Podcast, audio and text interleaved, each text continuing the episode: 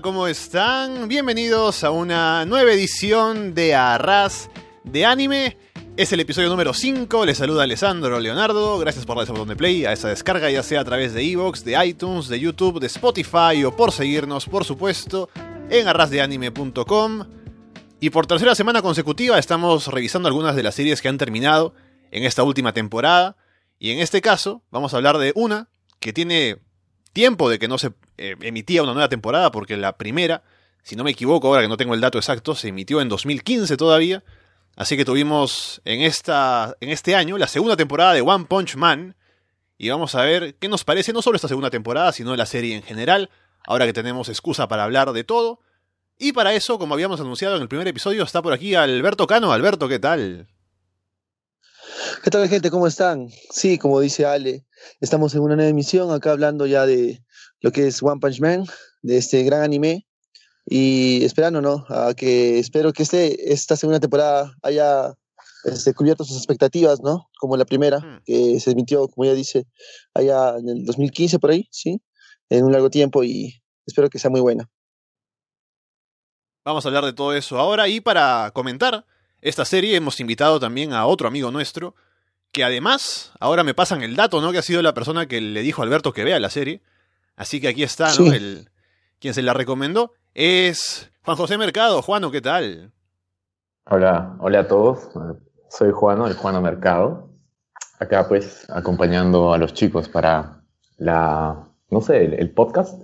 Sí. Está bien. Así se llama. lo que eh, sí, sí, sí, no, es la primera vez que hago uno de estos, definitivamente. Y está chévere, o sea, está, está bien chévere hablar sobre un anime tan, tan intenso, tan, tan interesante como One Punch Man. O sea, yo de hecho se lo recomendé al Cano porque bien vi el primer capítulo, entendí la premisa del anime y puf, me, me, enganchó en una. O sea, me pareció como que tan, tan innovador, o sea, algo tan refrescante para el anime que inevitablemente tenía que decirle a todo el mundo que lo vea. Ahora hagamos una, una, primera pequeña parte aquí en el programa para hablar de la serie recomendándosela a quien no la haya visto todavía, un poco evitando los spoilers. Y para eso podemos partir de lo que ya comentas, Juano, que es la premisa, ¿no? Que a mí también e, es lo que me enganchó de la serie, porque tenemos una idea de cómo son los animes, los shonen, de, y además también una idea de cómo son las, los productos de ficción, cómics, películas, de superhéroes que hay una persona que es el, héroe principal, ¿no? Que salva el mundo y de pronto es, tiene, hay estereotipos del héroe, ¿no? Pero en el caso de One Punch Man, lo que llama la atención es que si partimos del título de la serie, lo que pasa con el personaje principal, con Saitama, es que ha adquirido tanto poder que ahora puede ganar todas sus peleas con un solo golpe.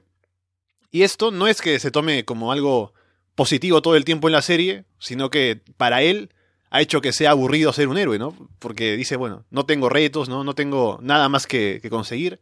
Y eso es algo que me parece que está en el centro de toda eh, la trama de One Punch Man, que me parece que es lo más interesante. Este especie de dilema, eh, dilema personal que tiene Saitama con su propio poder y cómo se relaciona con, con el mundo y con los, los, enemigos, por ejemplo, ¿no?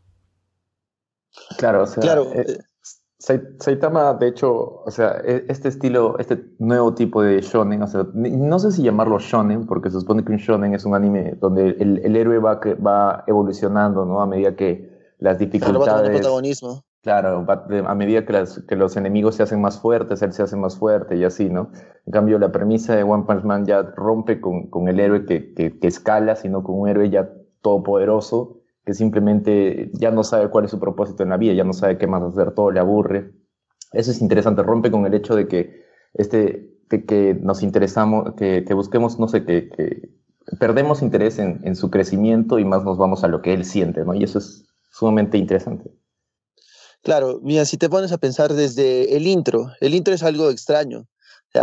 Es una música muy potente, muy poderosa, en la cual va transformando cierta parte de la historia en la cual este, se va convirtiendo como que en una caricatura de lo que es ah, una, una, pelea fuerte, grande, en una caricatura o en algo gracioso.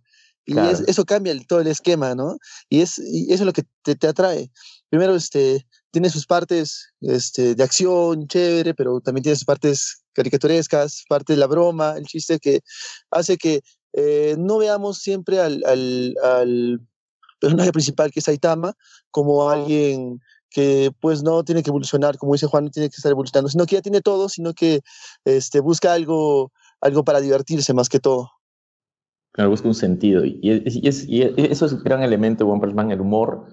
La, Saitama es un personaje tan humano, o sea, rompe con esta, este, ideal de, de, personaje de anime que es o, muy tonto, o que tiene que aprender mucho, o que es como que medio no sé, es tonto, pues en varios, en varios shonen como que el personaje principal es, el, es medio tonto, es medio que tiene que aprender, ¿no? En cambio Saitama es humano, o sea, él, él no, no es que tenga que aprender cosas, sino es muy real, o sea, cuando le dice a Llenos que, que, que, diga las cosas en 20 palabras o menos, cuando se impacienta, cuando le hablan mucho y él dice, ¿por qué me hablan tanto? Yo solo quiero terminar con esto ya, o sea, es, es un humor tan, tan real con sus expresiones, tan como que cualquier ser humano lo haría, que es eso también es gran, gran joya de, este anime. Y también me gusta que en eso, en eso de, con Saitama, que él es como... Si estamos hablando de One Punch Man como un anime que es no una parodia tal cual, pero que sí subvierte los elementos clásicos de estas otras series que conoces como los shonen, ¿no? Saitama está ahí como el elemento que rompe, no solo por su poder, sino también porque mientras todos los demás están como pensando en el, el heroísmo en el sentido clásico, los enemigos, ¿no? Estos discursos largos de, claro. de estas. como para dárselas de, de, interesantes, ¿no? Porque con toda esa grandilocuencia, ¿no? Con toda esa, esa parafernalia, con toda esa cosa alrededor del espectáculo. Claro. Es lo que se supone que hay una serie de acción. Pero Saitama está ahí para decir, no, ¿qué está pasando? ¿No? Esto, esto no es así, ¿no? Él, tiene otras reacciones que son más cercanas a lo que uno pensaría que, bueno, es como reacciones en la vida real. por, qué me estás contando tu vida? Porque no necesito saber tu vida. Eso es chévere, eso es divertido. Para él tiene todo sentido, o sea, y, los demás ven a él como alguien a seguir, pero él, a él no le importa, ¿no? Él sigue con su vida, sigue viviendo en el barrio donde vive, por más que la gente se haya ido, o sea, no le importa nada, o sea, sigue nomás con su vida normal. En cambio, los demás tienen otro propósito, ser superhéroes, mejorarse, este, superarse. Y, y, a veces unos que otros ven a Saitama como, como un ejemplo, pero como que Saitama es un poco más relegado entre otros, otros héroes, digamos, ¿no? dentro de la, de la serie. Pero, o sea, lo, lo, que también hace interesante es que Saitama es atractivo hasta para los mismos personajes del anime. O sea, ellos, ellos saben en el fondo que, que todo lo que hacen es medio ridículo, ¿no? Y, y hay un, bueno, en cierto capítulo de la segunda temporada como que se da cuenta un personaje de que Saitama atrae a todos porque es, no es como que tan superficial, ¿entiendes? Todo el mundo están, no, están comiendo en su casa Saitama y, y, se da cuenta, ¿no? Oye, mira, este men está ahí comiendo con los más grandes y ellos no están con él porque él sea muy fuerte o muy interesante, sino porque es real, ¿no? O sea, en otras palabras, ¿no? Se puede interpretar de esa forma, o sea, que todo el mundo lo rodea porque no les interesa, o sea, por más de que sea, pucha, el más poderoso, es auténtico, ¿no? Y, es interesante, y para, todo, para todos es interesante, es, por eso Claro, es que si tú, si tú comparas con, con otros héroes, como por ejemplo un héroe de clase S como Fubuki, que es este, la hechicera de, de clase S2, este, ves su arrogancia un poco al, al ser este héroe de clase S, ¿no? Tatsumaki es la, la, hermana, ¿no? La hermana. La hermana, claro, sí, disculpa, sí, Tatsumaki. Este, ve, igual, en las dos, ve la arrogancia, porque en, ese, en, en, esa temporada también este Saitama llegó hasta, hasta cierto punto y, y, Fubuki era la que estaba liderando, ¿no? Eh, esa clase, la, clase B, y, y, se ve la arrogancia de los héroes por ser un poco más poderosos que otros.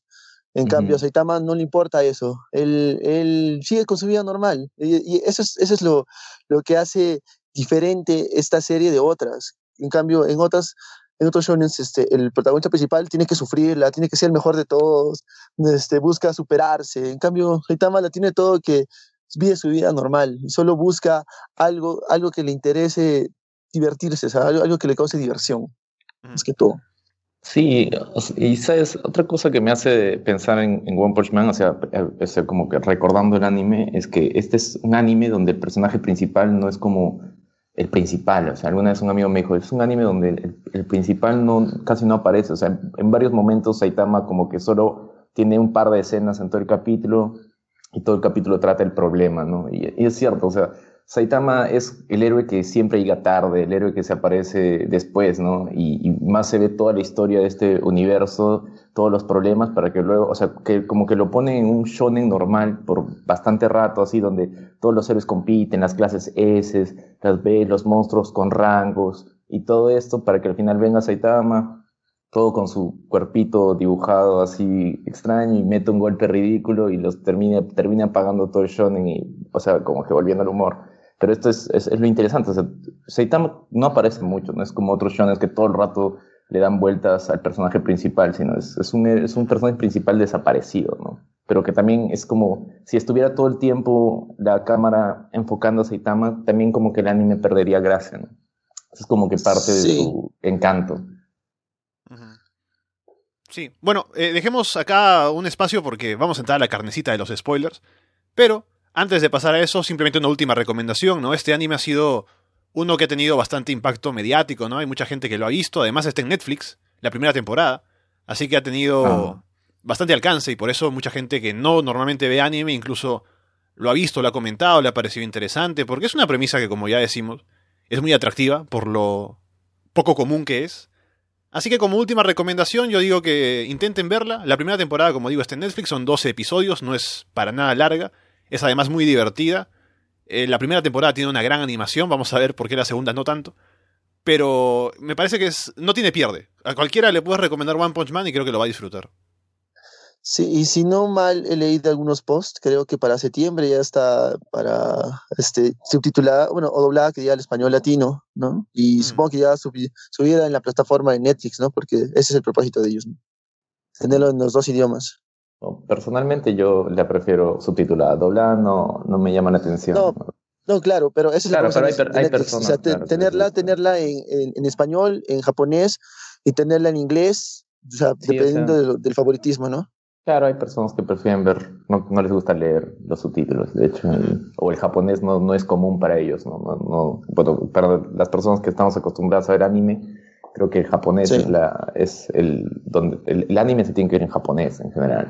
Hasta en Dragon Ball, pero yo, no veo Dragon Ball Super, pero en general, el japonés es, se siente más que como que, que los que los que doblan el personaje, no, no, no lo doblan, los que dan la vida a los personajes con voz japonesa como que son profesionales, ya saben cómo, claro. cómo hacerlo, ¿no? Y los que doblan como que intentan imitar eso y no siempre es... Hay casos en los que es, sí, por ejemplo, a mí, o sea, a mí Naruto en, ese aspecto no, no me gusta. O sea, no. No, Sí, o sea, digamos, un anime que sí me gustó, bueno, cambié un, poco de tema, ¿no? O sea, un anime que sí me gustó doblado era, eh, ¿cómo se llama este anime de los, de las, de los espíritus? Shaman King. Eh, Shaman King, doblado. Ah, Shaman King es buenazo. Doblado sí era chévere, Shaman King. O sea, hay animes, hay excepciones.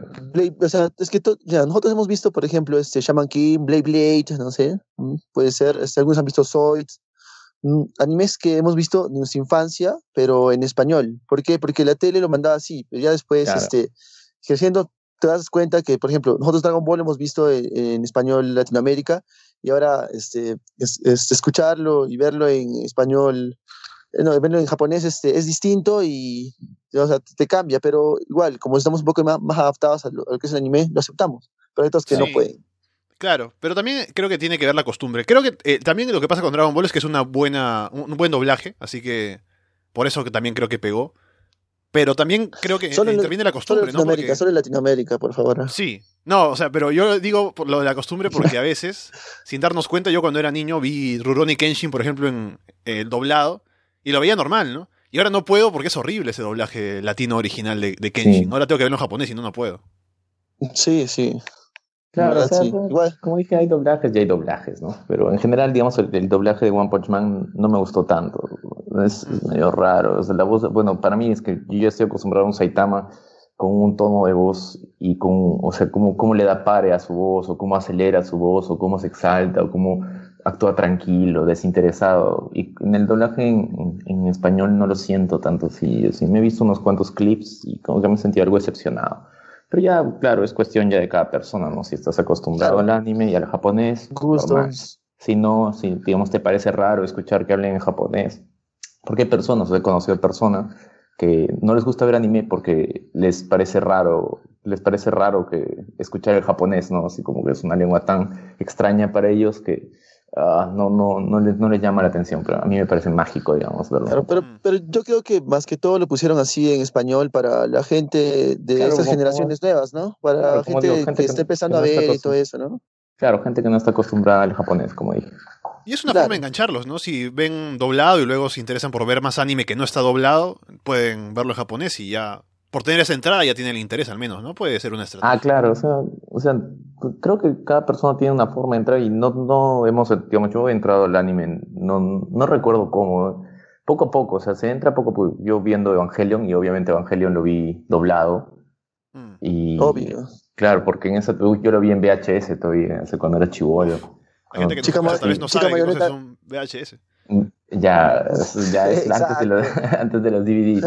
Eso, sí, sí. Sí, hay, el Mario pues, de Jay, que- ¿verdad? Yo veía eso con- en Locomotion cuando era Sí, niño. chica Marioneta J, exacto. Claro, y, y ya pues, y después de Calidad. Evangelion me di cuenta que, que, que los animes son, El X y el R. van- no son como cualquier serie animada, sino tienen profundidad. Y eso era chivo, tendría 11 años, fácil, o sea, pero me di cuenta que los animes tenían algo, un elemento más que cualquier serie animada, digamos, eh, X-Men, digamos, como en esa época daba X-Men en la televisión. Y, y claro, pero te das cuenta que Evangelion tenía esta, esto que, que rompía con todo, este, este juego con religión, este juego con, con psicología, y aunque le he vuelto a ver muchas veces, y, y cada vez que la veo entiendo más el, el trasfondo, ¿no? Igual, o sea, eso fue lo que me enganchó, y, y por más de que haya sido en latino, poco a poco ahí me fui interesando en animes, y, y ahí y ahora, pues, he comido demasiados animes, ¿no? Pero Sí. sin ser tan otaku, sin ser otaku realmente, pero he disfrutado de la animación japonesa. Sí. El momento que vayamos a, disfrazados a convenciones ya podemos empezar a preocuparnos. Pero bueno, Sí, sí. hagamos el cierre acá de la parte inicial sin spoilers de One Punch Man. Ahí está la recomendación para que vayan a verlo. Corten ahora, vayan, vean esos esos dos episodios en un solo día y regresen, ¿no? Y hablemos entonces de lo que ya íbamos comentando hasta el momento. Y un tema, Juano, que tú mencionaste que también me parece importante, es que alguna gente se queja de que Saitama no aparece a veces mucho y como que está siempre la serie en un, sobre todo en esta segunda temporada, ¿no? En un constante estado de suspenso, ¿no? Porque Saitama está ocupado con el tema del torneo, hay un ataque de los monstruos, entonces eh, eh, hay un momento en el que Saitama está como desaparecido. Pero a mí me parece que eso es un resultado de que tener un personaje tan poderoso puede ser un problema porque, o sea, ¿qué retos le vas a poner, no? Y creo que más bien lo que Mm. sirve el, el tenerlo fuera es mostrarnos otros personajes, ver cómo crecen, se desarrollan. La parte de Suiryu cuando tiene que reflexionar sobre su propia vida, ¿no? Y pide ayuda de Saitama al final, me parece que es genial.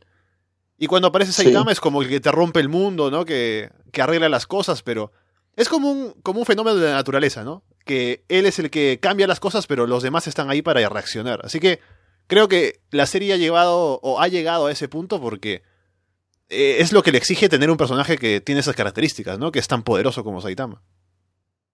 O sea, de hecho es, es, es equilibrado, porque es, como dije antes, si es que Saitama estuviera todo el rato en la cámara, como que la serie se volvería algo aburrida, algo repetitiva. Lo, lo interesante es ver lo que pasa en ese universo, Exacto. cómo se, cómo se desarrolla un universo shonen normal, así con todos sus problemas, y luego como que viene Saitama a darle un golpe de realidad, ¿no? Un golpe de... eh, o sea, obviamente una, él destruyendo todo de un golpe no es tan real, pero su actitud es la que le da realidad. O sea, cuando, digamos, tú, tú das el ejemplo de Su- Suiryu, es cierto, o sea, él está rogando, sí, por de lo que era todo, todo déspota, así, y luego se pone a rogar y luego se pone a pedir ayuda por los seres y aparece Saitama con un héroe y, le dice, pues, lo que él siente, ¿no? Ahí, ahí, a veces, claro, Saitama tiene sus momentos heroicos, ¿no? Cuando lo dibujan todo genial. Eso es chévere, o sea, cuando Saitama es medio tonto, lo dibujan de una manera así, medio simple, ¿no? Pero cuando Saitama tiene que decir cosas heroicas, le ponen un dibujo así de, de clásico anime, así de clásico personaje principal que, que llega a salvar el día, ¿no? Y le dan un equilibrio bastante interesante. ¿sí? Eso, es, eso es gran parte de, de, la. Del, o sea, gran parte del anime, ¿no? O sea, esta, esta idea de, de que Saitama salve el día, pero sin, sin estar todo el tiempo salvando, ¿no? Tienen que, tienen que pasar varias cosas y luego viene Saitama y ¡plá! rompe con todo. Eso es chévere. Claro, claro, no sé qué piensan ustedes, pero no sé si catalogarlo como shonen shonen, pero no sé si hay otra forma de catalogar este anime fuera de- de shonen, no sé. Mm.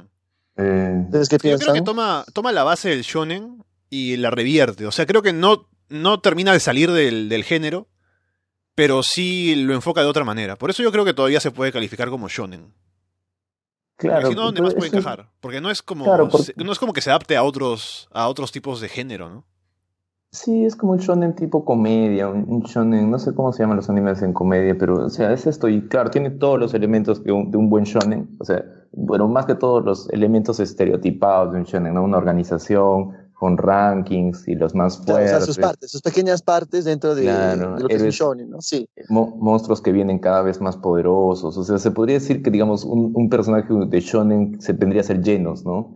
Que cada vez se hace más fuerte a medida que lo destruyen y cada vez obtiene más poder, ¿no? Él es como un personaje principal de shonen clásico.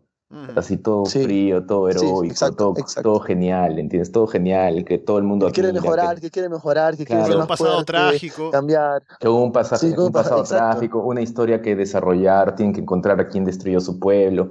Él es como el, la, contra... Por eso es como su pareja de Saitama, son las, los dos opuestos y Saitama siendo su maestro, o sea, como... Es chévere, eso es, eso es interesante. Y de hecho entra como un shonen, pero con comedia. Claro, pero este, lo que me gustó en esta temporada es ver a King, o sea, a King al lado de Saitama ya también, fuera de llenos, ¿no? Claro. Eh, y King, King, King, le cambia, tiene otra forma, otra, otra perspectiva de que no le importan este, las peleas, sí le da miedo como todo humano, un ser humano, porque lo catalogan como este, un buen este, héroe de clase S. Como el, héroe más, fuerte del mundo. el hombre más, fuerte, del mundo. claro. Y precisamente porque confunden sus hazañas con la de Saitama, ¿no? Y eso me gusta porque Saitama nunca quiere tomar el crédito de lo que hace, ¿no? Él no le importa el ranking. O sea, él simplemente es un héroe porque sí, pero no está pensando en subir posiciones como el resto de gente, ¿no? Tampoco es que no le importe, o sea, sí le importa, solo que no, no busca no escalar posiciones. O sea, él es feliz cuando lo pasan de C a B, por ejemplo, o sea, se alegra y, digamos, se siente picón cuando se entera que, que Genos tiene un club de fans y él no. Así, o sea, de hecho, Saitama, Saitama ¿no? O sea, Saitama es humano, o sea, de hecho también quiere un poquito de atención, o sea, inevitable, pero tampoco se muere por ella. O sea, si viene, genial, si no, no la busca, ¿no? Pero, pero hay veces que incluso la rechaza, ¿no? Como en la pelea con el Rey del Mar y Moon Rider y todo lo que pasa. Claro. Ahí podría haber aprovechado como para decir salto al primer puesto, pero dice no, no, no me importa. No, porque empiezan a atacarlo y de hecho Saitama pues no es, no es orgulloso ni tampoco, o sea, Saitama es como, oye, ya, o sea, es, real, es, eh, reacciona como, como una persona normal hubiera reaccionado, ¿no? Una persona obviamente que no busca, que no busca fama, ¿no? Pero es genial, es, es, es, es interesante cómo Saitama es tan humano en ciertos momentos y a veces se comporta tan como anime, pero más chévere es cuando es bien humano. Verlo, verlo aquí dentro de, de, de eso de Saitama, con llenos, con los tres juntos, ¿qué les, qué les pareció? O sea, me parece a mí algo, a mí me parece en particular algo chévere porque le cambia la perspectiva. O sea, ves a alguien que es, eh, es amante a, este, a, ver animes, a, ver, a, leer mangas y aparte a jugar a los videojuegos y, y inmiscuye a Saitama. Es algo que, que Saitama como humano, como tú dices, como ser humano, es malo. O sea, no es bueno los videojuegos y como que King sí, sí lo es, es uno de los mejores videojuegos y eso, eso es una contraparte y eso es divertido, ¿no? Esa parte es una, una parte divertida, como se puede ver. Sí, me gusta porque King, cuando te lo presentan, te dicen básicamente que es un inútil, ¿no? Porque no es quien dice que ser, no, no pelea en realidad, sino que tiene esta cicatriz y esta imagen y, y nada más, porque ni siquiera quiere salir a pelear con los monstruos, ¿no? Pero con el paso de, de, los episodios, se ve que se convierte en un amigo de verdad para Saitama, que hay incluso un discurso que le suelta, ¿no? Que si bien lo saca de un manga, no importa, igual es algo que le sirve, ¿no? Para, para hablar con, Saitama, darle un consejo lo acompaña ahí con los videojuegos, ¿no? Y incluso en la pelea final, él es gran parte de, cómo. la estrategia, ¿no? De llamar al monstruo para que Saitama le, le dé el último golpe, ¿no? Así que creo que King es un personaje interesante porque empieza como con una imagen muy negativa, pero luego, si bien aún no aporta lo que aporta como, como héroe, ¿no? Porque no puede pelear, pero sí está ahí acompañando a Saitama y me parece que sí tiene un espacio interesante ahí como su amigo. Claro, o sea, lo, chévere de King es que se va desarrollando a lo largo, sobre todo la segunda temporada, en la primera no lo vemos, pero, o sea, el desarrollo de King en toda la segunda temporada es chévere y, cómo, digamos, hay, se complementa con Saitama, o sea, Genos no, no, no es su amigo, Saitama es su, alumno y, Genos se comporta como un cyborg, es, es frío, ¿no? Entonces Saitama necesitaba como que un compañero, ¿no? Alguien con quien hacer hora, con quien hablar, sin que esté obsesionado con las luchas, ¿no? Necesitaba un, Claro, pero al inicio no lo aceptaba mucho, pero ya después sí, ¿no? No, o sea, como que King, no, King le dice, esto, ven a jugar videojuegos a mi casa o algo así. No, no, no, claro.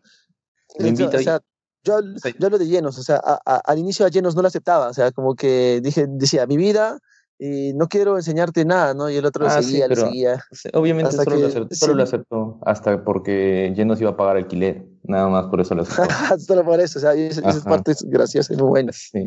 Pero a King sí lo busca como un amigo, es, es interesante, alguien con quien pasar el tiempo, porque Saitama, como dijimos al principio, siempre como que en general anda aburrido, ¿no? Y esto de que los retos de los videojuegos para él es, y que no ser bueno en eso es como que, de hecho es un poco complementario, hasta el punto de que, pucha, siente envidia en ese sentido de King, ¿no? Y, el, el, personaje de King de verdad es, es, es chévere como en la primera temporada te, te, dicen y King, el hombre más fuerte del mundo, y todo su rostro, ¿no? Todo claro. duro y, y, malvado, y luego en la segunda temporada se orina encima, y luego como que empieza a hablar como que de lo que hablaba todo grueso, y esto y empieza a hablar más bajito, y le dice a Saitama Saitama Shi, como algo muy, muy infantil, y King siempre jugando con personajes femeninos en sus videojuegos, o sea, es un contraste bastante, bastante chévere. O sea, es, es, me parece que es un personaje bien desarrollado y que ah, como que su historia así de cómo se relaciona con Saitama también es, es, es chévere. O sea, como que, que, se llevó todo, y por eso le dicen el hombre más fuerte del mundo. O sea, si Saitama se hubiera llevado todo el crédito de todo esto, estaría en el lugar de King, ¿no? Hasta fácil más. -huh. Y por eso. Claro. Ajá. O sea, como que te, te das a entender un, una partecita de la historia que como que es no que... tenía mucho sentido también viéndole la parodia en, en esto, cada vez que Saitama peleaba y quien estaba ahí, él también tenía que hacer sus cosas, o como ir al supermercado, o abrir una barata, o ir, a, comprar tal cosa, o una sopa, o algo que le gustaba y tenía que ir ese, ese momento, ma matar al monstruo, quien estaba ahí en ese preciso instante. No, no pensaba tampoco llevarse el crédito King, solo porque lo vieron que estaba ahí, y Saitama siempre volaba, ¿no? Pero de hecho King no, nunca rechazó el crédito. O sea, King de hecho estaba como que sin trabajo y que le que digan, oye, ah, no, te claro, vamos a contratar dinero, y te vamos sí, a dar. ¿no? O sea, no es pues como que un Claro. personaje muy ah, honorable, ¿no? O sea, aceptó todo el crédito, ¿no? Aprovecha su está estatus bien, para hacer un hikikomori, ¿no? De encerrarse en su casa, jugar videojuegos. Ajá, Ajá. encerrarse. Sí. ajá, exacto. Y, y de ahí nada, siempre rechaza las, como ya dan por estimado que es el hombre más fuerte de- del mundo, ya no necesita ni siquiera dar explicaciones, ¿no? Ya está Claro. feliz, pues. Y esto Y llamarlo. Y como que, como, como dijiste, o sea, evoluciona hasta el punto de, de perder el miedo y participar, ¿no? En una pelea. O sea, el primer King, el, de la- el, los el principio de temporada, jamás hubiera aceptado sacar un parlante o no sé, como un amplificador de voz, no sé cómo se llama esa cosa. Un megáfono. Y un megáfono y, gri- y gritarle al, al gusano ese, al hacer, no sé qué era, el gusano El, el mayor. cien pies, el gusano. cien pies Cien pies antiguo. ancestro. Anciano, ancestro, anciano, es anciano. anciano. Sí, empieza Sí, anciano, sí. ¿verdad? Ya, y es, es Sí. chévere cómo ya se va involucrando, ¿no? Y bueno, ya Es- hablando, iba a hablar de manga, es- pero no podemos hablar de manga. No. Y si se dan cuenta, este, este, eh, cuando aparece ese 100 pies, este, hay un pavo real, este, un monstruo pavo real que se lleva a Garu y Garou. dice, a Garou, y, y dice este, un nombre, que es el único pata que pudo hacerle frente a él y, y por eso, este, King lo nombra, ¿no? King lo nombra y... Claro, a- al número uno. y- ajá, al número Sí. uno, al, al ese número uno, ¿no? Eh, no me acuerdo cómo se llama. y- sí, no, yo, yo tampoco, pero, o sea, ya comienza a Blast. inmiscuirse también. Ya, Blast. Blast, exacto, Blast, Sí. Blast, exacto. Del que no sabemos nada todavía, comienza- ¿no? Y no sé si. Nada, nada. Bueno, yo no, no escuch- eh, lo que he escuchado es que ni en el manga sale. ¿Es verdad? Sí, no, no, no hay nada, no hay nada en el manga, no ni nada, siquiera, ni siquiera en el manga ni en el, ni en el webcomic de donde nació esto, de Pero donde sí nació hay- One Punch Man. Pero sí hay partes en el manga en, en las cuales cambian las cosas y, se, y hay un revuelo total. Pero ya más adelante se va a ver esas cosas. Pero de todas maneras, este, viendo ahora este, esto, este, que lo nombren, es capaz que más allá lo sigan nombrando, pueda pasar algo con él, ¿no?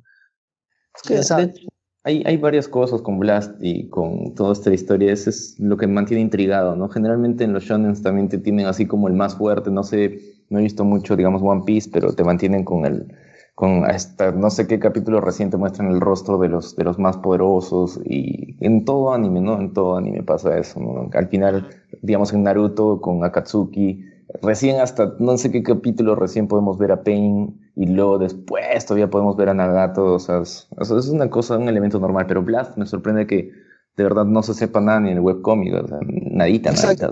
solo se sale un, comentario de, de, de, Fubuki. Claro, exacto, porque ella, eh, sí, ya, ya. Ella lo vio, pero de espalda nada más. Ya, pero de todas maneras, este, viendo este, eh, lo que pasó en, esto, te das cuenta que nombrarlo, simplemente de nombrarlo, en una serie como esta, cuando nombraron en la primera temporada a King, metiendo lo que es el más fuerte y no es nada, o sea, te, deja una intriga más fuerte que en otros, que en otros lugares, porque si te, como, tú me dijiste, ¿no? Este, en Naruto, ver a Katsuki, son fuertes para ver qué poder tiene, en cambio, acá no es que qué poder tiene, capaz no es que pueda no, ¿qué es? O, o, qué, qué, puede llegar a ser. Puede ser malo, puede ser bueno, puede ser, este, no puede tener ningún poder, o tiene, o, tiene otra cosa que lo hace primero, pero no es la fuerza, no sé. En la primera temporada todavía te dan una premisa, o sea, cuando hay la reunión esta de héroes S, de rango S, y ahí también está Saitama de casualidad. Que solo lo, llaman cuando hay este, un nivel clase este, Dios. Es, Dios, ajá, exacto. un, problema que hace Dios que, eh, que solo va a venir cuando haya un problema clase de Dios, o sea, pero es, es chévere, o sea, de hecho hay, hay mucha, eso también genera un montón de especulaciones en internet, ah, he visto videos que están llenos de, de especulaciones de quién es Blast, de dónde viene Blast, esto, que, que o sea, hay, hay varias cosas que, que, hasta relacionan a Blast con Saitama de, de maneras así bien raras. Entonces, creo que también es a propósito por parte del, del creador del webcomic, no, o fácil no, no, sabe cómo presentar al héroe, pero, o sea, es, que es, una, es, una, expectativa que nos crea que es tremenda, que cada, cada persona lo tiene, ¿no? Y, y, alucina, ¿no? Como todos hemos alucinado alguna vez. Es que si te puedo decir algo, que ¿por qué relacionan tanto? O sea, si voy a hacer un muy pequeño spoiler, que realmente no es spoiler, pero es cuando muestran la imagen de, de lo que ven, o sea, solo hay como una imagen de, de, de Blast de espaldas, que se ve una viñeta del manga, y la ropa es muy similar a la de Saitama. O sea, eso es, eso es lo que voló a todos el cerebro. O sea, usa guantes, creo que son morados y un traje así parecidísimo al de Saitama y una capa. Pero tiene el cabello en puntitas. Y ya, pues, o sea, por eso todo el mundo empezó a bloquear así, quién es Blast. Y, y, lo más interesante es que justo desapareció, o sea, nunca más volvió a los radares de las personas, justo cuando Saitama apareció. O sea, cuando Saitama decidió ser héroe. Mm. Ya, pues sí, es, es como que muchas casualidades entre los dos, ¿no? Y ya, pues por eso todo el mundo especula cosas entre los dos. Bastante. He, leído de todos. Hay algunas que tienen un poco de sentido, otras un poquito exageradas. Pero es chévere. Y bueno, este, y cambiando un poco de, de ese tema de Blas y todo eso, este, ¿qué les pareció Garou? Me gustó. ¿Mm? Porque mira, en la segunda temporada creo que su problema, más allá de la animación, que luego lo podemos comentar también, creo que el problema que tuvo es que no estuvo bien enfocada, ¿no? Porque pasaba una cosa por acá, una cosa por allá, y no había como algo que te dijera ya, esta es la trama principal y estas son las tramas secundarias, ¿no? Sino que todo estaba como que muy desperdigado, entonces había un problema de enfoque. Pero si hay algo que puede haber sido como el núcleo o lo principal de esa segunda temporada, lo que nos ha dejado, ha sido el personaje de Garo, creo. Por cómo, cómo empezó, qué cosa hizo durante el proceso, ¿no? Nos contaron después, ya por el final, de dónde viene esta idea suya de ser un monstruo, de qué problemas pasó. Además, tiene un, hace una gran pelea con todos los demás, con su maestro, ¿no? Con, sí, con el, Chapulín sí. también. Estando, el, chapulín. el Chapulín sobre todo, ¿no? Estando el Chapulín y la canela estando él ya tan mal, ¿no? Tan lastimado, igual todavía sigue peleando y hasta el final y se encarga de llenos. Entonces, creo que él, él como, el, como el personaje creo que destacado de la segunda temporada es lo que rescato. Así que me ha gustado lo que han hecho y lo que han dejado como el cliffhanger, si se puede decir, a pesar de que no es que haya sido un final tan bueno el de la segunda temporada, es como terminó y yo decía, bueno, parece como que fuera a haber episodio la próxima semana, ¿no? No, no fue un cierre así que te claro, claro. como que ya, terminó. brutal, así como que ya, bueno, terminó esa temporada y esperemos a la siguiente, ¿no? Pero nos dejó ahí con, con, Garo yendo con la Asociación de Monstruos, así que veremos qué pasa por ahí, pero... Sí, creo que Garo es el mayor triunfo de la segunda temporada de One Punch Man. A, a, mí también me parece eso, porque, o sea, Garou te muestra no más que como alguien que pueda competir con Saitama, sino alguien que está como que entre el medio, ¿no? Entre los héroes y los, y los villanos. O sea, te das cuenta que no es completamente malo, no es el monstruo Garou porque protege a un niño. Y, y lo interesante de Garou es ver evolucionar, no, no solo evolucionarlo como personaje, sino evolucionar como peleador. Eh, no sé si se habrán dado cuenta ustedes, pero Garou aprende muy rápido, o sea, tiene un talento para aprender todo esto de, de, lo que observa, ¿no? En batallas, en un momento... Le copia la técnica al perro, ¿no? También, a ese perrito. Ya, y, y, no, y, no, solo le copia la técnica al perro, sino también le copia la técnica a Bat, Batman... Batman, este es del bate. Bate metálico. Ya que, sí, ajá, el bate este, metálico. Ajá, él, la fuerza su, de... su, técnica es pues, no, algo que a, a, medida que le hacen más daño se vuelve más fuerte. Es más fuerte, claro. Ajá, y eh, eso le explica pues a Garou en un momento. El, el Garou le pregunta, oye, ¿por qué, por qué esto? Y él, él dijo, es, es, el, es el poder de la no me acuerdo cómo lo llama, el poder de la... Una cosa que, que como que la... Valor, algo así como que... Digamos, Ajá, es, claro. Que, Creo que podría no ser como la adrenalina, la... por ejemplo, ¿no? Algo así, no, la, es no, el poder de la... Es, es como un es, es como ajá, algo así, ajá, un sentimiento como, que te hace que hace que hace que, que tú sigas que, y sigas y sigas ajá, sigas luchando y, y, por eso cada vez se hace más fuerte ya y por eso también aprendió de eso y por eso a medida que lo golpeaban y lo golpeaban y, y cada vez lo golpeaban más eh, él, se volvía se era más fuerte en un momento cuando después de que de que Silverfang y su hermano ya les ya lo hicieron lo hicieron posta ahí lo hicieron mierda a, a Garou eh, ¿cómo se llama? Él de la nada se enoja y ¡pum! pisa el suelo y destruye todo, así, ¡pum! lo destruye todo. Y ahí como que todos se mueven y, ahí el, el, este, este, esta ave tiene la oportunidad de llevarse. real, ¿no? algo así, se Ajá, lo o sea, lleva. tiene, Sí. tiene oportunidad. Ya, porque Garou, por más de que ya estaba envenenado, estaba cansado, estaba, no sé qué, gol- golpeadísimo, o sea, ya era demasiado, si ves así la pelea, te, te das cuenta que ya es mucho abuso, ¿no? Ya eso es, creo que ha sido la masacre más dura que le han podido dar a alguien en todo el anime, así como A, a- a- a a mí me intriga, a mí me intriga la pelea de, de Garou con el perrito, con el, no recuerdo el nombre. Eh, ¿Este? es Watchdog. ah, Watchdog. Sí, la pelea Ah, con no él. sé. Ajá, y es interesante. Es interesante hasta, hasta que la muestran, ¿no? Hasta cierta parte la muestran, no la muestran del, todo, porque aparece este un monstruo y ahí Watchdog tiene que pelear, y ahí se va Garou, porque creo que pierde, aún así pierde, creo, la pelea, pero toma la habilidad que la que hace, o sea, andar en cuatro patas y, esa agilidad que tiene para poder este, atacar, ¿no? Y yo creo que si voy a seguir la pelea, yo creo que Watchdog lo hubiera ganado. Ah, de hecho le iba a ganar, por eso Garou dijo que, que escapó a las justas, o sea, que, que tuvo suerte O sea, por haber escapado. Y el poder que tiene Watch Dogs, o sea, no, no, no lo muestran en total, o sea, no sé, es, eh, eh, me parece uno de los pocos héroes de clase S que es un poco así, este, mm, digámoslo, este, restringido, como que no, no muestra mucho de él, pero tiene un gran potencial. Sí, Sí, me habría el- gustado que mostraran esa pelea. Que el, como que se enfrentó, o sea, se encontraron, hubo un par de, de intercambios ahí, luego pasamos a otra cosa y después Garo está diciendo, no, mejor me voy. es- tampoco en el, en el manga tampoco muestran la pelea. Ah, entonces sí es así, solo- se, se- se lo estarán guardando para más adelante, seguro. Sí, solo se ve como que, igual que en el anime, o sea, solo se ve que Ga- Garou golpea y, y él esquiva con su patita y nada, y como que unas cuatro rayas de él yendo de aquí para acá saltando y, y ahí muere la pelea en el manga. Pero eh, esas comparaciones que tienen de Watch Dogs con Saitama es chévere, ¿no? Por la pelada, o sea, siente que no tiene pelo, ¿no? Y por la cara y todo eso.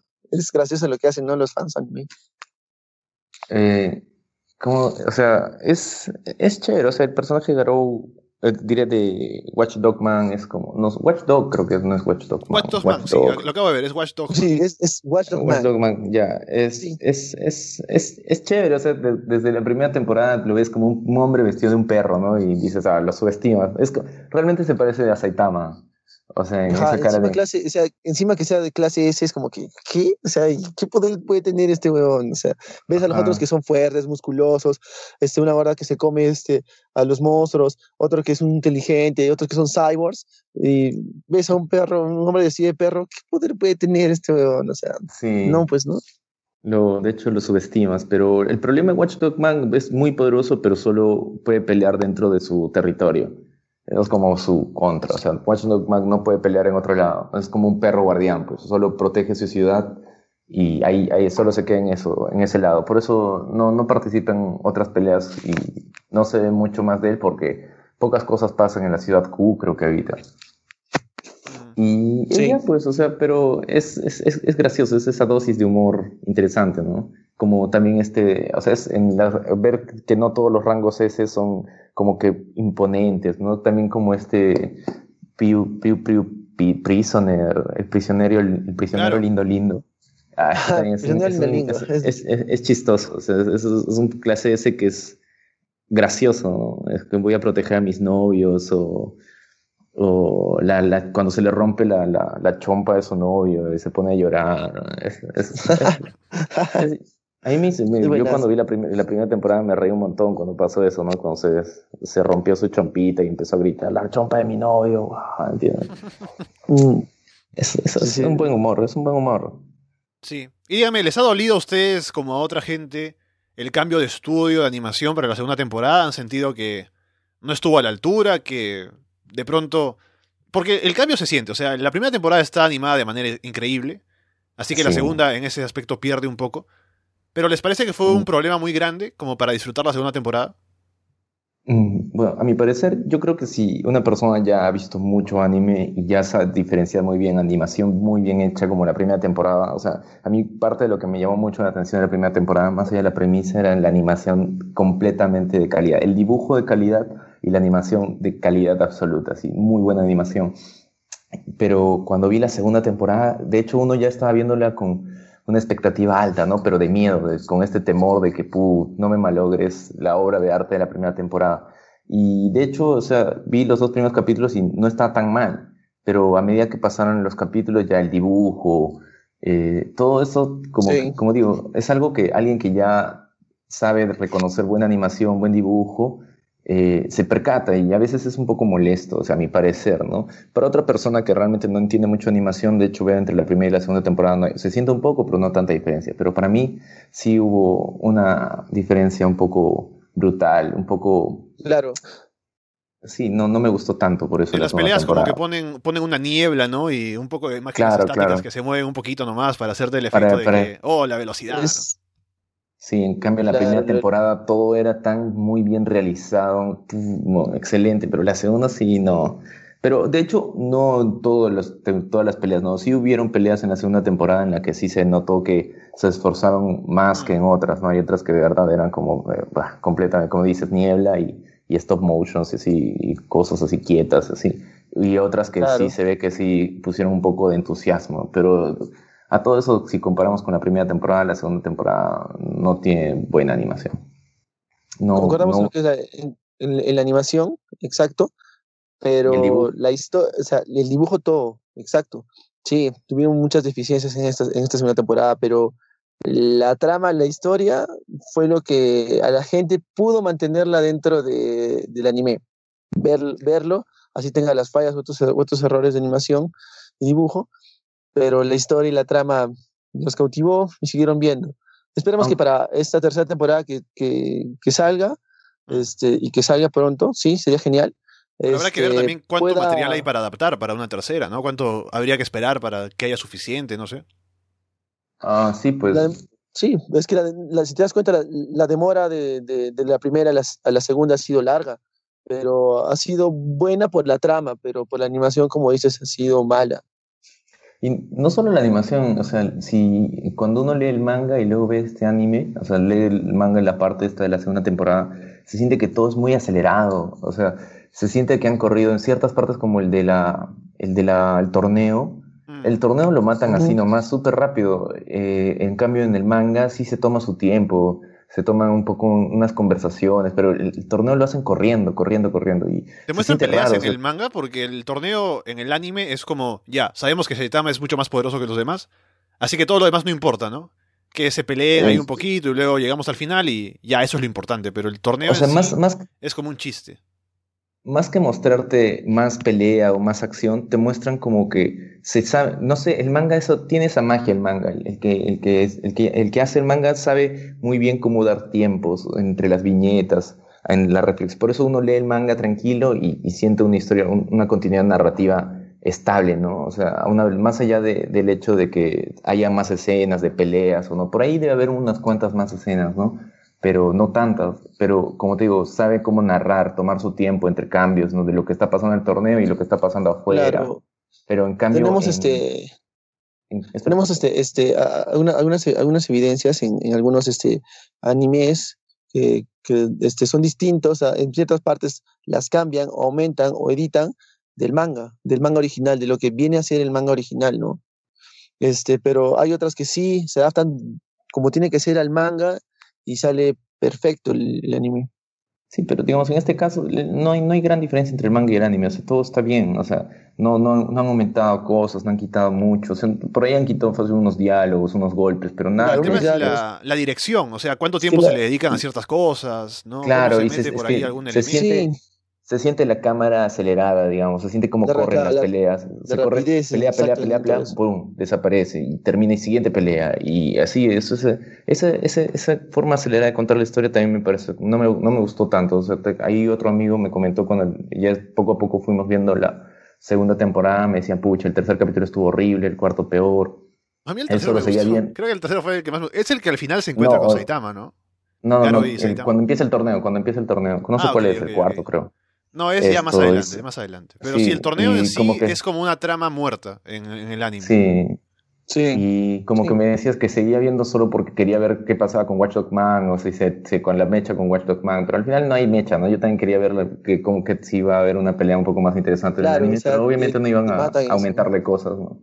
Pero igual, o sea, de hecho, la segunda temporada no estuvo mal. O sea, decir que, está, que, que, que arruinaron el anime, es- obviamente estaría mal dicho. O sea, sigue teniendo la esencia de One Punch Man, sigue Saitama siendo el personaje principal, sigue siendo cómica en ciertos puntos, pero en cuestión de animación y, y- y historia, como que para los, para los más, los más exigentes, de hecho, ha bajado la calidad, pero no hasta el punto de poder decir que han arruinado el anime o que han arruinado el anime, la no, historia. no, no, claro. No, pero de hecho, es que este gran contraste de la primera temporada hasta con la segunda, como que hace que se sienta una diferencia un poco grande, ¿no? Y hace que se sienta un poco menos nivel. Pero al fin y al cabo está bien, o sea, me la vi todita y la disfruté, ¿no? Hay momentos agradables, hay, hay buenos momentos también en la segunda temporada. Mm. Sí, el- esa, a, a mí también me gustó el momento este, de la pelea cuando este, Garou está mal y ya un poco mal, intenta este, curarse, ¿no? Y llegan todos los, todos los demás héroes de clase B, creo, BA, no sé, algo así, y llegan Clase a... A, ahí- creo. Que llegan los de clase A. Sea- que no llaman a los de Y clase hay unos, hay unos- hay unos también de B. Ajá, de B, claro, Ajá. ¿ves? Lle- Llegan entre dos, en- entre, entre ellos dos, y lo acorralan, ¿no? Pero si te das cuenta, cada uno es, eh, de ellos ha vivido un momento con Saitama, si te das cuenta. Cada uno de esos héroes que están ahí. No todo, solo el de los lentes y... El Chapulín también está en un momento, también cuando Pero no, Claro, Saitama lo- Chapulín, Chapulín y Saitama son patas. Sí, Mm, sí, pero no, no todos. El de las flechas es la primera vez que se aparece. El de las tolas también. no, no, Mm. no, el de las tolas, o sea, con todo su poder recién se aparece, pero sí apareció en, en una pelea. O sea, cuando creo Pero- este, el, es el final de la, segunda, de la primera temporada, con, con la pelea final ahí por ahí. No, no, no tiene mucha relación, pero más que todo esto es, es la pelea, ¿no? Contra Garou, esta sensación de que Garou... O sea, ahí, ahí te muestran que Pero- Garou ha pero- aprendido pero cosas. Tú ves el valor que toman, ¿no? Tú ves el valor que toma cada uno, te das Pero- cuenta, este, el pata de lentes dice, este, Más que, se más que el valor- y todo eso, y empieza a tomar fuerza.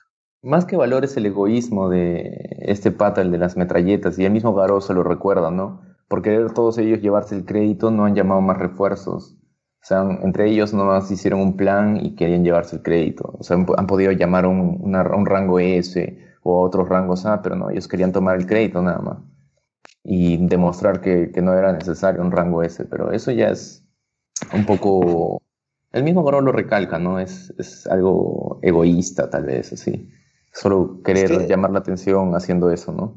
Es que en verdad a, veces este, ellos también se sienten relegados, o sea, como que Claro, claro, que hacen tenían su es razón. es, es un mínimo, es- claro, es un mínimo esfuerzo a lo que hace uno de clase S que puede matarlo, puede destruir o puede hacer cosas mejores que ellos, y ellos se sienten minimizados. Como eres de clase B o, o A o C, Claro. que, los, que no los llaman a ellos, no los necesitan, no los quieren, quieren a los de S. o sea, la, gente, la gente misma los relega a ellos. Mm. Ahí Y también en va- ese tema del, del ranking hay mucho de, de política, ¿no? De cosas ahí turbias también detrás, porque la misma organización de los héroes es un poco corrupta, ¿no? Ahí la gente que está a cargo se ve que conversan de otros temas, de los nombres de los héroes en lugar de preocuparse por los problemas, por ejemplo, nos muestran eso. Y también, eh, como vemos con, con, Fubuki, que ella quiere mantenerse como en la cima de la clase B y mete presión ahí, ¿no? O sea, hay también temas ahí que van más allá de lo heroico y por eso el ranking se ve como también, también con algo negativo, ¿no? Y por eso también Saitama el hecho de que no esté arriba a pesar de ser el más poderoso es porque no es objetivo, sino que es, también tiene otros intereses. Claro, se, se, nota que esta organización no es como que una organización óptima, ¿no? Tiene intereses que van más a lo económico, digamos, esto que secuestran a uno de los, al hijo de uno de los contribuyentes y lo ponen como objetivo principal, porque es el dinero y para ellos el dinero es lo que lo único que funciona, ¿no? Sin el dinero no le pueden pagar a los héroes. Lo que es mover, claro, lo que es mover toda la organización, exacto. Claro, y ya pues... Si no, ¿cómo pagas a tus héroes de clase S para que se mantengan ahí? Pues, claro, o, pagar al resto de héroes, ¿no? A todos los héroes, pero... De todas maneras, y el hecho de que, digamos, su examen no pueda calificar a Saitama como un héroe tan poderoso, y porque solo jaló la parte de, de conocimientos, de, conocimientos te hace notar pues que es un poco floja la organización, pero ya, o sea, de hecho intentan como que retratar de verdad cómo es una organización en general, o sea, es difícil que una organización sea muy óptima, ¿no? Y, es parte como que de, de, una crítica tal vez a, a, cómo funcionan todos estos, o sea, cómo, cómo, cómo, puede llegar a, en la realidad a ser una organización, ¿no? Más o menos. Y dime, Juan, tú viendo el manga y eso, em, ¿crees que hay material para adaptar como una, para una tercera temporada pronto o habría que esperar todavía un tiempo? Yo, hasta donde está el manga justo ahora, sí se puede adaptar, o sea, una tercera temporada, pero de ahí se tendrían que esperar. Es que, ¿sabes qué pasó? Eh, el, creador del webcómic estuvo, estuvo ausente, pues, durante dos años, creo, tres años, sin escribir ni un capítulo nuevo. Y por ende el manga se detuvo. Y por eso, o sea, el manga no está muy lejos de donde están. O sea, o sea, de donde está ahora, mira, después de esto, o sea, si puedo un pequeño spoiler, van a ir a rescatar al chivolo. Esa, es, esa va a ser la premisa del tercer, del, tercer, de la tercera temporada, ir a rescatarlo al chivolo. Y en el manga, y en el manga, digamos, recién lo han rescatado. O sea, o recién están terminando de hacer esa chamba. En todo caso, esto podrían adaptarla hasta es que no, no tendrían que cortarlo a la mitad del rescate, ¿no? Y como que se quedaría un poco vacío. Tal vez se demoren un poco más, pero si lo adaptan, digamos, ya, y logran, y se puede adaptar toda una tercera temporada, se tendrían que esperar unos cuantos años para hacer una cuarta temporada. Claro, porque yo creo que en, en, ese aspecto el, el, manga estaría a la par con el anime y habría un poco de demora, ¿no? Porque para sacar una, una buena temporada así como la, lo que, la que hizo ahora, o sea, demoró un poco porque quiso ya llegar a la tercera para poder, este, después de la tercera, acabando la segunda, esta serie con el manga, tener ya la tercera lista, pero este, acabar con la cuarta en el manga para poder lanzar recién este, la tercera y así continuar. O sea, para que el manga esté un poco más allá que la misma serie, el mismo claro. Además, porque si te pegas mucho al manga, de pronto hay cosas que más adelante van a ser importantes y tienes que en el anime también empezar a preparar ese camino, ¿no? Decir, dejar algunas pistas, ¿no? Y si no sabes qué es lo que viene, pues se te puede pasar esa, esos detalles. Claro. Y lo, otro es que la decisión para hacer esta temporada así, con las condiciones que hemos hablado, ¿no? La animación un poco no tan, no tan buena por el cambio de estudio, porque no esperaron a que se desocupara el estudio original, porque querían sacar lo más pronto posible esta segunda temporada, para que no pasara más tiempo, ¿no? Desde 2015 de la primera y sacarla ya antes de que, el One Punch Man salga de la, de la opinión de la gente. Claro. Exacto, para mí el error, eh, eh, el, error que hubo acá ha sido este, cuando lo lanzaron ya en, Netflix, en la plataforma Netflix ya en, español, este, fue un boom, o sea, fue un boom, ¿ya? Les gustó a todos, les gustó cómo era, toda la, toda la animación, toda la historia, y querían más rápido, querían lanzarlo más rápido, o sea, y creo que ahí se apresuraron mucho en, como tú dices, ¿no? En la animación y todo eso, que no salió mal, pero no, pues no es como la primera, no la calidad de la primera. O sea, hasta donde yo tenía entendido, digamos, la primera temporada, cuando ya la lanzaron, ya tenían todos los capítulos casi terminados. Así ya tenían, o sea, lanzaron la primera temporada semana por semana, pero ya con todos los capítulos ya terminados. Solo faltaba el último y el estudio no tenía presión. En cambio, para esta segunda temporada, al estudio, como de verdad estaban tan apresurados por lanzar la segunda temporada, Recién hasta el segundo capítulo tenían listo todo y la lanzaron. Y por eso los, a partir del segundo capítulo como que empieza a perder, se siente de mucho más fuerte la pérdida así de calidad, porque ya esas, cada semana tenían que ir corriendo para terminar un capítulo, terminar un capítulo, y creo que hasta una semana no hubo, un par de semanas se demoró dos semanas porque, y, pusieron excusas, ¿no? Como por un concurso de, de bicicletas en Francia, una cosa así, y, porque de verdad están apresuradísimos por terminar este tema, o sea, están presionadísimos, diré. Es que yo que, como yo creo, pues, ¿no? Que es eso de, de haberlo adaptado al español y que todo el mundo la vea, y es más, que creo que hasta en señal abierta ya hay en Willax, creo que está pasando One Punch Man, o van a, o van a pasar One Punch Man, creo. Y, o sea, ya la gente ve y quiere más y... Porque además es cortita, acelerar dos episodios la primera temporada y no quieren que le pase como a Shingeki, como hablábamos la semana pasada, que perdió mucho de su estatus por el tiempo que pasó entre primera y segunda temporada, ¿no? Querían que, que hubiera, más material para que la gente siguiera hablando de One Punch Man, pero al final, por apurarse, perdió la calidad, pues, la segunda temporada, eso es evidente. Sí. Sí, pero no como para este, dejar de verlo, de hecho. No, no, tampoco tanto. No, no, no. la, o sea, la, la, historia sigue ahí, solo que la calidad bajó un poco, ¿no? Sí. Es igual, es igual que Dragon Ball, o sea, en Dragon Ball, este, Kai, este, a, la, gente le, le, encantó demasiado la historia, o sea, mucha gente le encantó la historia, ver este, Dragon Ball y todo eso, que apresuraron tanto, la animación no fue buena, y, pero aún, aún, la siguen, aún así la siguen viendo, ¿no? Pero bueno, claro, ya es fanatismo hay personas que, digamos, les gustan, no, son muy detallistas con la animación, pues, porque, digamos, yo no veo Dragon Ball Super por eso mismo, por, su animación y su dibujo y su historia, ya si soy sincero, no, no soy un fanático de ese anime. pero esto, hablando sobre One Punch Man, o sea, siento que la tercera temporada, o sea, hay rumores que dicen que va a salir el próximo año. Tal vez el para el próximo año, o sea, ya son bastadas, un año, o sea, de hecho el manga va a tener que avanzar suficiente. Claro, tiene que, tiene, que avanzar lo suficiente para poder, no, no, o sea, lanzar la tercera.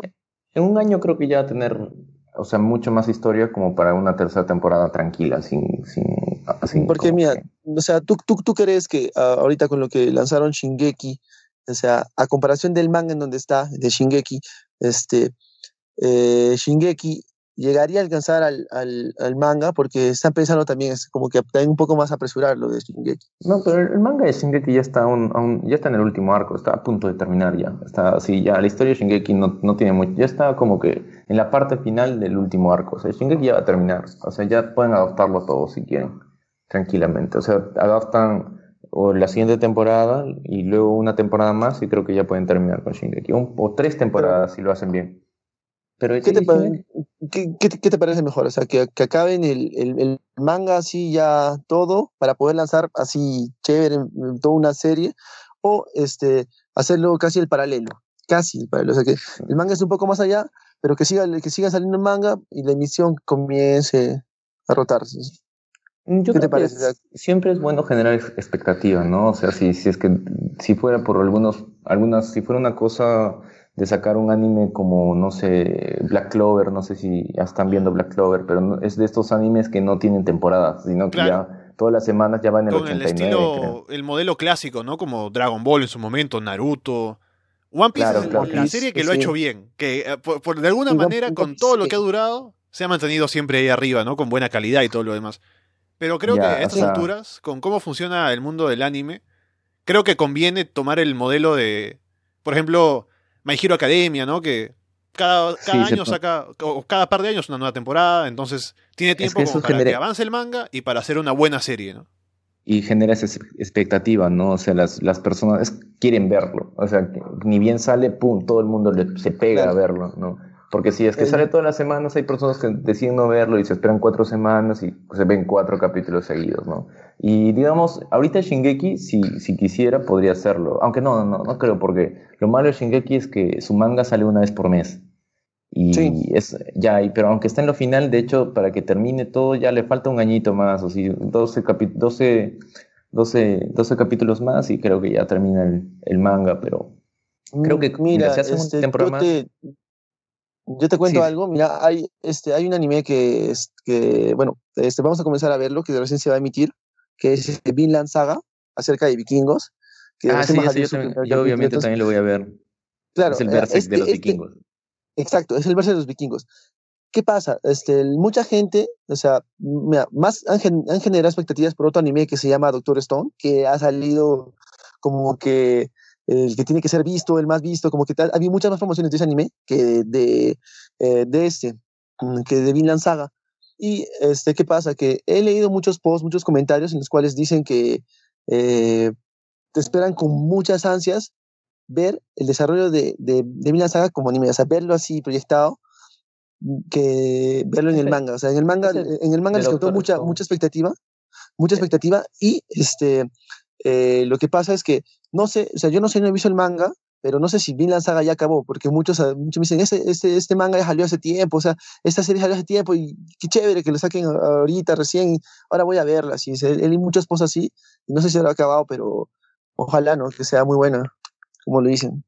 Es que, digamos, hay animes que, sinceramente, la animación, o sea, hasta el dibujo mismo es mucho mejor que el manga. Digamos, Shingeki no Kyojin, tú ves el manga y su dibujo es, es un poco monce. O sea, yo, yo después de, eh, cuando empezó esta temporada Shingeki no me aguanté y me comí todo el manga, ¿no? Todavía antes de la pelea entre, entre Levi y el, y el titán, y el titán bestia. O sea, ya no aguanté, o sea, y me la vi toda, pero tú vi la pelea de Levi y el titán bestia y es tan triste el dibujo y todo el resto del manga es, o sea, no es malo, pero no es bueno. O sea, tú ves el anime y el dibujo del anime es limpio, la animación es buenísima. En cambio, el, manga, aunque cuenta bien todo, o sea, cuenta, narra bien la historia, el dibujo es monce. Y la el manga lo que le critica es que no sabe dibujar bien. Y el, anime es lo que lo arregla, más bien. Ah, ah, no, no, pero hay veces es que es lo contrario. Digamos, en, One Punch Man, el dibujo ya también es del manga es, es, es buenísimo. en cambio, es muy bueno y cómo narra la historia, todas las peleas son muy bien hechas, ya también el manga, el dibujo es excelente, pero ya también hasta la primera temporada se podría decir que el dibujo y el, cómo, cómo presentan las peleas es hasta un poco superior al de la primera temporada, o sea, por eso creo que la primera temporada de One Punch Man tenía un gran desafío de intentar igualar al nivel del manga, porque como te digo, ese dibujo, esa calidad de dibujo es difícil de ver en mangakas. O sea, tú dices que, tú, dices que en, Shingeki este, el, el, manga no, no superó las expectativas que lo que, lo que hizo sí el, el, anime, la serie. No, no. O sea, Shingeki es, o sea, es idéntico es idéntico como narra todo el anime y el manga en narración, en narrativa. No, claro, no, claro. yo, voy, yo, voy, a, las, a, las, gráficas. Es que también, como te das cuenta, es, distinto, o sea, es distinto como tú me dices, pero te das cuenta este, también cuando, le, cuando leíamos, por ejemplo, Naruto, el, el, manga, porque esperamos leer el manga y de ahí este, ver las peleas. ¿Qué contraste le das? ¿Qué, qué, qué te pareció? O sea, ver las peleas en, en el manga eh, a ver las peleas en el anime tomando el ejemplo de Naruto, en, el, anime, yo, yo, obviamente vi todo el manga y después de ver todo el manga recién me vi toda la, parte de Shippuden que no había visto y ahí me di cuenta que Shippuden no está muy bien hecho, el, anima, el dibujo y la animación no están muy bien hechos, o sea, no está wow a partir de cierto, de la guerra, digamos, a partir de la guerra no me gustó, no me gustó tanto la animación y el dibujo. Y en, en Shingeki, digamos, pasa lo contrario, ¿no? el, anime es tan bueno, es tan, tan, bien hecho, tan bien dibujado, todos los colores, por eso, por eso lo están considerando como uno, uno de los mejores, o sea, por no decir el mejor de esta, de estos años, ¿no? O sea, por su historia que es impactante, su, o sea, es, muy buena, es intrigante, es, digamos, a diferencia de One Punch Man, que es una historia simple, una premisa simple, pero que pega, Shingeki tiene una premisa mucho más, o sea, te intriga saber que, hay, que había todo el tiempo, que hay más allá de ese mundo, y ahora que se sabe cómo es el mundo, digamos, en el anime, como que ahora tienes que entender qué pasa más allá, ¿no? ¿Qué hay, qué hay más allá del mar? ¿Qué, ¿Qué, ha pasado? ¿Por qué? ¿Cómo es la historia? O sea, es, muy intrigante y, muy chévere. O sea, cómo hay una, como un contra, una relación ¿no? a la realidad de esto de los judíos y los, los marciendo, no me acuerdo cómo se llamaban los, los de Shingeki, los que y Marley. Mare, Mare, ajá, Marley, es, como una, como que un reflejo de lo que pasó con los judíos y los nazis, o sea, es, es chévere, o sea, es paja, y ya, y, volviendo supongo One Punch Man, o sea, a eso voy, que el dibujo no es, o sea, el manga y el, manga y el dibujo, o sea, no, ni siquiera ya sé dónde estoy, ya no me acuerdo ni siquiera de qué estábamos hablando. O sea, ¿por qué empezamos a hablar de esto, ¿no? De Shingeki de... No, sí, o sea, hablando de la, tercera, de la posible tercera temporada, de cómo se ah, adaptaría, ¿no? Ese proceso, de la animación, esperar. claro. Sí puede salir una tercera temporada para el próximo año. Sí, tranquilamente. Pero de ahí van a tener que esperarse unos cuantos años. Ah, sí, claro, porque digamos Shingeki ya puede terminar todo poco a poco, porque ya, ya, ya va a terminar, ¿no? El manga. Pero One Punch Man sí se va a tener que esperar, creo, después de una tercera temporada por lo menos unos un par de años, unos dos, tres años para ver qué, en qué va, ¿no? O sea, un momento claro, sí desde, desde, el 2015 hasta el 2019 que estamos ahora. Es que eso pasó porque, porque el manga se detuvo, pues, y también se detuvo la, webcomic, porque el, el, que, el, autor como que se había desaparecido, ¿no? Y, ah, y esto es muy interesante, ¿no? De One Punch Man, el hecho de que haya empezado como un webcomic, una webcomic, o sea, algo hecho por un fan, o sea, alguien que le encantaba, le encantaba el manga y el anime, pero y que decidió hacer el suyo, ¿no? Con su propio dibujo y subirlo a internet. O sea, eso, eso es. Y, también otra cosa que me, que me, llama mucho la atención es que varias partes, digamos, cómicas del anime son imitaciones de estos dibujos, ¿no? Cuando dibujan a esta, la pequeñita de cabello verde, como que, como mal dibujada, es, es, es igualita pues a la del webcomic. Y ya, pues, o sea, como ahora se está siguiendo todo esto del webcomic y sigue moviéndose y sigue avanzando. Yo he leído un poco el webcomic, de hecho, no da muchas ganas de leerlo. Sí, es que es como de verdad ver, es como ver algo que de verdad una persona cualquiera hace. Pero si eres muy fan, no lee el webcomic. Pero yo he intentado hacerlo y no me gusta mucho. Prefiero esperarme el manga, ¿no?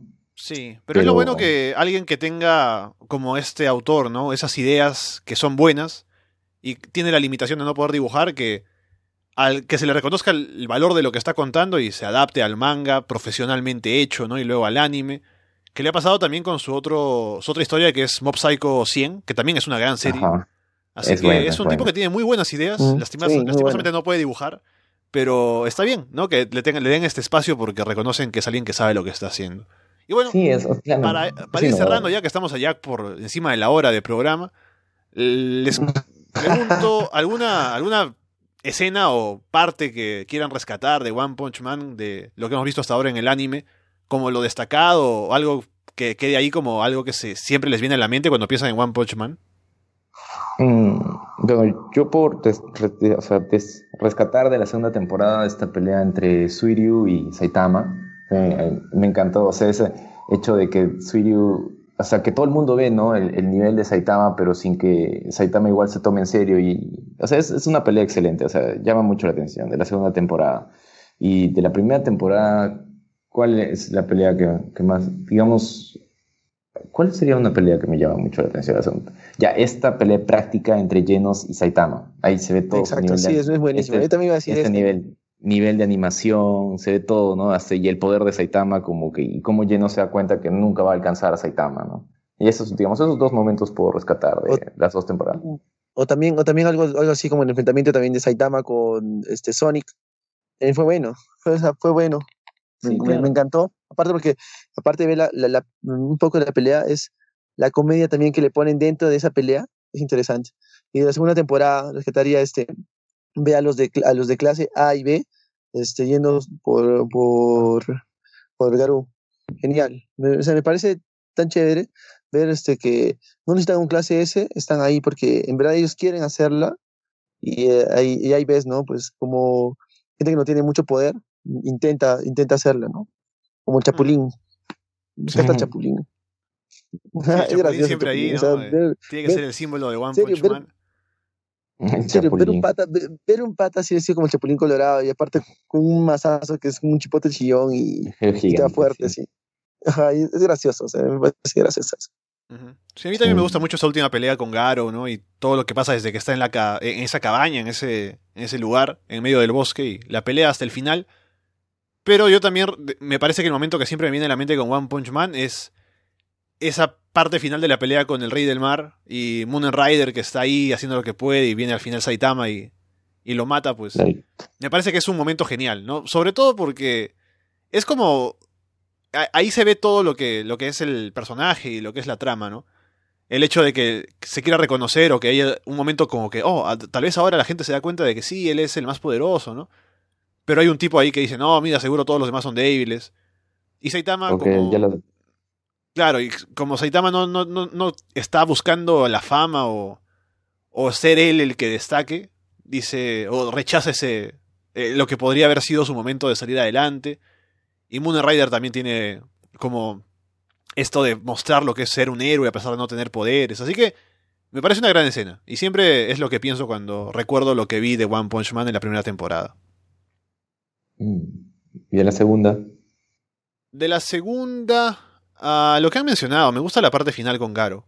Y me gusta también los dos momentos en los que Garo se encuentra con, con Saitama. Saitama. y Saitama lo noquea, ¿no?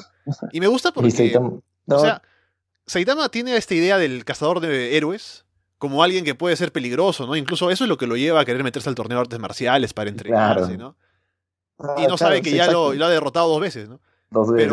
Pero Tener es esa idea de que hay un enemigo que podría ser tan fuerte es algo que lo motiva, así que le da algo como para ir pensando, para querer mejorar, ¿no? Así que eso Pero es eso sí es interesante. y también Garo. Garo, cuando lo noquean, no sabe quién ha sido, entonces no tiene esa traba, ¿no? Porque uno pensaría ya, si se encuentra con un muro así como Saitama, que es imposible de escalar, sería como que para desanimarlo, ¿no? Pero como no se da cuenta, sigue haciendo lo suyo. Así que eh, me parece que esa relación entre los dos es interesante. Y la, y, y la frustración de Saitama al no ganarle aquí jugando videojuegos. También, también, eh, también. Es buenazo. Porque O sea, es- es- uno- esos patos son buenazos. Claro. sí, es- y ese es graciosazo. Muy gracioso.